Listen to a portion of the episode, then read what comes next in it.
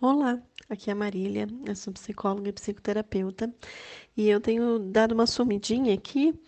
Uh, esse final de ano tá bem corrido, eu tô produzindo algumas coisas aqui, né, sobre o projeto do Amar Sem Depender. Se você não sabe é, do que eu tô falando, me manda uma mensagem que depois eu te explico direitinho, tá?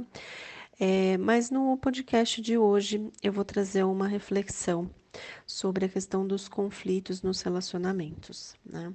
É, eu recebi esses tempos atrás essa pergunta e eu fiquei refletindo aqui como seria é, interessante trazer esse assunto para discutir aqui e pensar com vocês né, do que a gente está falando. Bom, gente, primeiro de tudo é importante dizer que não existe relacionamento perfeito, né? E não existe relacionamento sem brigas, sem conflitos, né? A questão é que quando o casal sabe se comunicar, sabe buscar soluções em conjunto, em casal, os conflitos tendem a mais agregar do que prejudicar a relação, né? Marília está dizendo então que as brigas são boas? Brigas não. Né? Brigas, eu entendo que é uma questão de entrar já numa questão de falta de respeito, de não estar disponível para ouvir o outro, de não querer receber de volta o feedback da pessoa, né? Não estar ali realmente é, num lugar de buscar solução. Já os conflitos, eles geralmente eles ocorrem quando uma pessoa ou a outra não é atendida nas suas necessidades e isso gera uma frustração, né? A pessoa pode lidar de diversas formas a essa frustração e na grande maioria das vezes, do que eu percebo aqui, é que os casais acabam estourando. Por quê? Porque não fala sobre o problema no momento em que ele ocorre. Vai acumulando, acumulando os problemas e quando se dá conta, já virou uma bola de neve que está virando uma avalanche e te atropela, né? Então, os conflitos, eles começam numa frustração, né, uma necessidade de uma das pessoas não ser atendidas, né? Por exemplo, ah, o fulano falou para a namorada tal coisa, né? Esperava que ela tivesse tal reação e ela teve uma bem diferente do que ele esperava. Ele fica frustrado, ele começa a deduzir as coisas, a compreender a situação de uma maneira muito, às vezes até mesmo fantasiosa por conta dessa frustração, e acaba ficando mesmo uma, uma visualização mais distorcida daquela situação, e aí vai virando, né, o problema, porque aí você fica chateado, o outro vê que você está chateado, aí o outro fica com cara de, de nada, o outro também vai ficar com cara de nada, enfim, né, aquela coisa que a gente já sabe, né, os dois estão com cara feia, e ninguém pergunta, ninguém fala nada sobre o assunto e continua desse jeito, né? Então, é, no podcast de hoje eu queria falar sobre isso com vocês, né? O primeiro ponto é, que eu acho que é muito importante e eu acredito que salvaria muitas brigas, né? Não conflito, mas briga mesmo de um ofender o outro, de magoar o outro, é a dedução.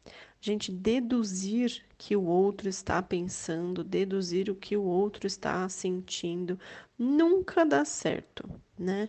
Eu costumo falar que a dedução não deveria existir dentro de um relacionamento. Por quê? Você não está dentro da cabeça do outro para deduzir o que ele está pensando. Você pode sim conhecer o parceiro, mas você pode não saber o que ele está pensando. Ele pode estar pensando muitas coisas que não tem nada a ver com você, né? E então, o primeiro ponto é: não deduza, pergunte. Pergunte para o parceiro o que você está pensando. Fulano, eu tô vendo que você está com cara feia. Você está se sentindo chateado comigo? Porque eu estou com essa impressão.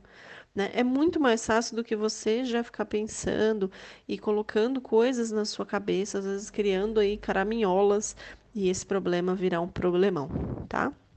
Um outro ponto é se comunique de maneira mais assertiva, mas respeitosa, de uma maneira não violenta.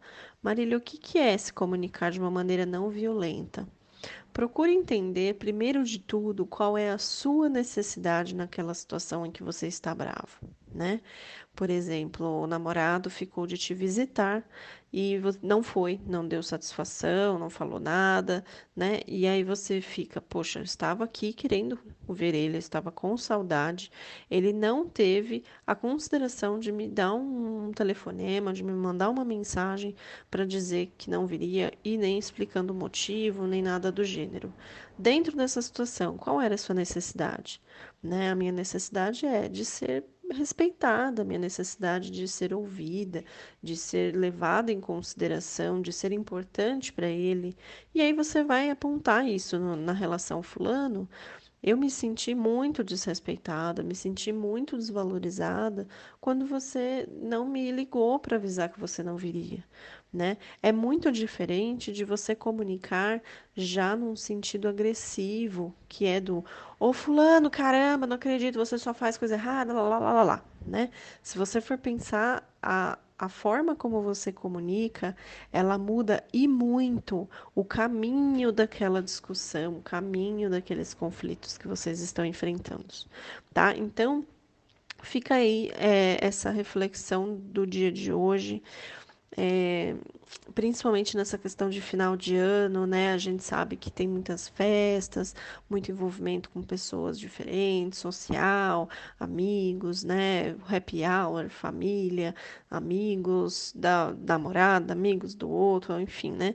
A gente sabe que existe um vínculo muito grande desse processo de final de ano, a gente acaba ficando mais em exposição e é muito importante saber se comunicar para evitar cada vez mais que as discussões e as brigas fiquem cada vez mais graves, tá bom? Então eu fico por aqui, desejo para vocês um ótimo final de ano. Se eu não aparecer antes é por conta disso, né? Mas fiquem à vontade para me mandar sugestões de novos temas, reflexões sobre o podcast de hoje, né? Ou se tem ajudado, se vocês têm aprendido alguma coisa, se tem agregado de alguma forma na vida de vocês. E se eu não aparecer é por conta da correria, mas claro que assim que possível eu volto aqui. Faço um convite para que vocês me acompanhem nas redes sociais também, porque lá tem diariamente conteúdos novos. Então é só você me procurar tanto no Face quanto no Instagram, arroba tá bom? Então eu fico por aqui, um beijo e até breve.